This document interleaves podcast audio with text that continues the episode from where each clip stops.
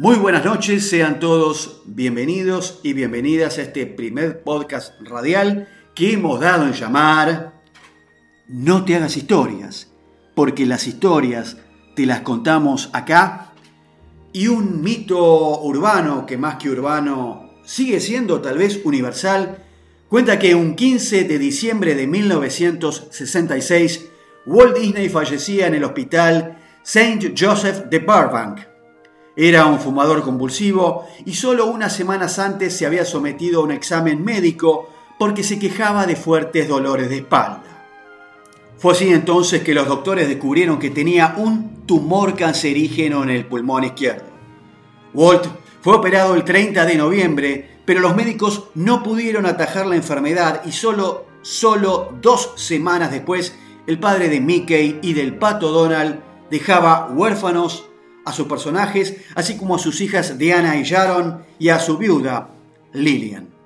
Con su desaparición nació entonces esta gran leyenda que todavía hoy hay mucha gente que repite alrededor de todo el mundo y que la dan por cierta, diciendo que su cuerpo fue congelado antes de su muerte para resucitarlo en el futuro cuando la ciencia médica fuera capaz de curarlo.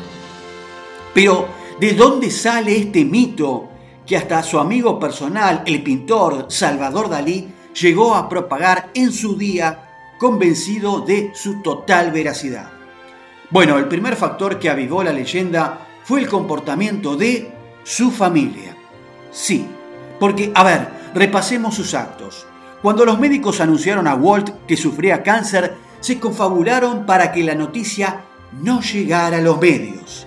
En aquella época, Disney estaba a la cabeza de un enorme imperio que ya sumaba, además de la productora de dibujos animados, un parque temático en Anaheim, California, Disneylandia, y otro ya proyectado y a punto de iniciarse a construir como Disney World en Orlando, Florida. Probablemente solo se trataba de no preocupar a los mercados. Por eso, tras la fallida intervención en la que llegaron a extirparle el pulmón, el día 5 de diciembre, día de su cumpleaños número 65, Disney recibió a la prensa en el propio hospital y posó sonriente para los fotógrafos mientras dibujaba a sus famosos personajes.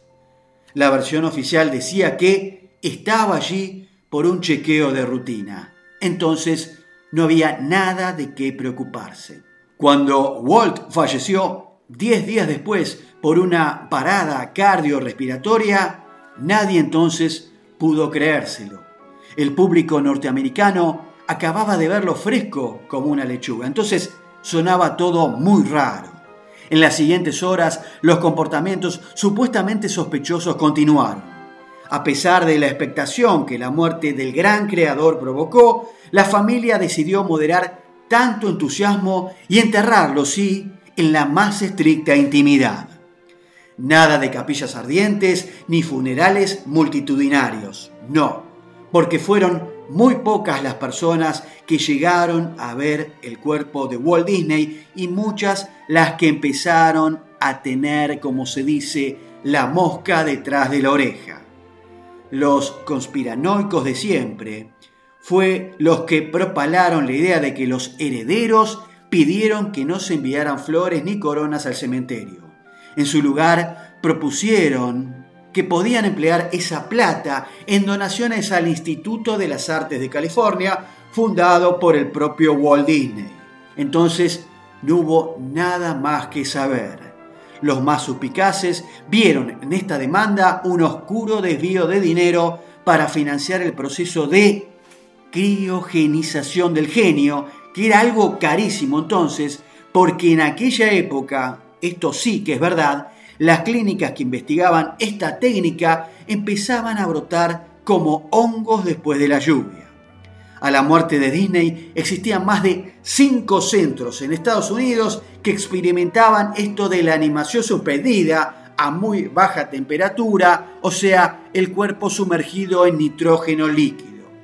Cuando dos días después del fallecimiento, Disney fue definitivamente incinerado y sus restos enterrados en el panteón de la familia que tenían en el cementerio Forest Lawn Memorial Park de Glendale, en la ciudad de Los Ángeles, el público norteamericano ya estaba dispuesto a creerse cualquier cosa. Allí, por cierto, reposan también Errol Flynn y Humphrey Bogart, ajenos entonces a todos estos rumores que circulan sobre su vecino, el gran creador de Disneylandia. Pero no solo hay que echarle la culpa a la familia, no. Unas oportunas declaraciones de un tal Bob Nelson, que era el presidente de la hoy extinta Sociedad Criogénica de California, también contribuyeron lo suyo a encender este fuego.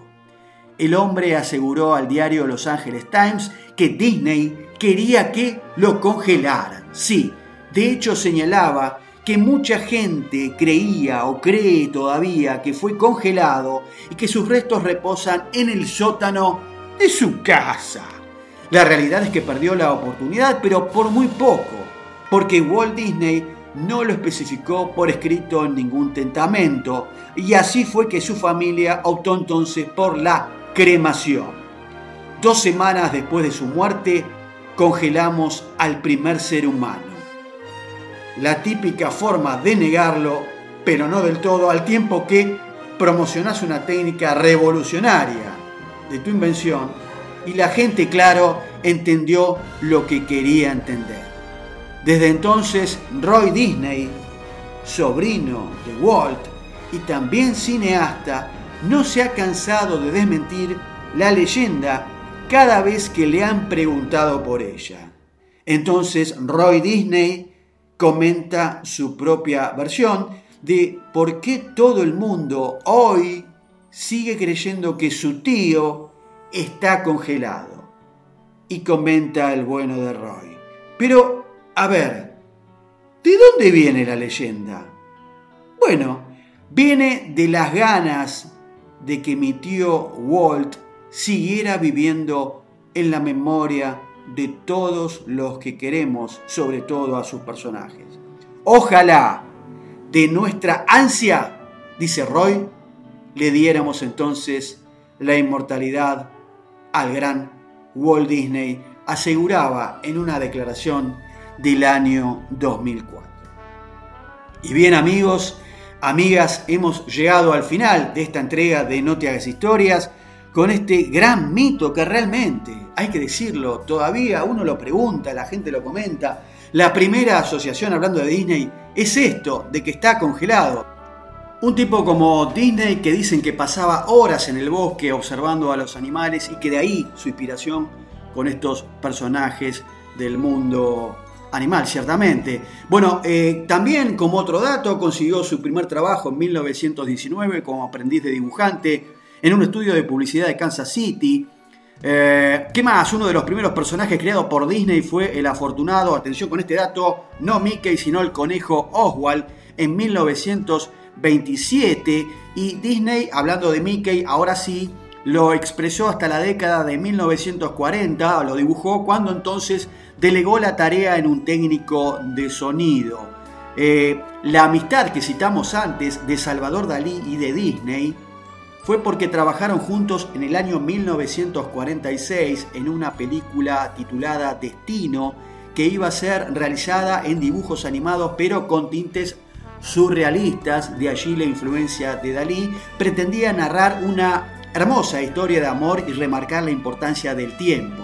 Pero en ese año solamente se rodó una secuencia experimental de 15 segundos. Walt también fue responsable de la primera película animada de la historia, como fue Blancanieves y los siete enanitos, ¿sí? y además introdujo revolucionariamente en el cine la técnica del famoso Technicolor, que era esa tecnología de color en las películas que hoy se usa actualmente todavía para la producción de sinfonía. Walt Disney en definitiva produjo 497 cortos, 21 largometrajes animados y 56 largometrajes. 330 horas del programa de televisión El Club de Mickey, 78 episodios de la serie El Zorro, aquella recordada con nuestro querido Guy Williams, y durante toda su vida Walt ganó 22 premios Oscar y fue nominado 59 veces al premio mayor. Y una curiosidad insólita para un tipo que terminó siendo multimillonario es que Walt Disney, atención con este dato, tenía un diente de madera. Bien amigos, nos encontraremos entonces el próximo martes, siempre aquí en nuestro programa Nada Casual Tropezón de Radio desde las 20, emitido siempre por la FM Freeway la 90.7 desde la ciudad de Ramos Mejía, con Urbano Oeste de la provincia de Buenos Aires, República Argentina, para todo el mundo. Será hasta entonces, nos escucharemos, chao.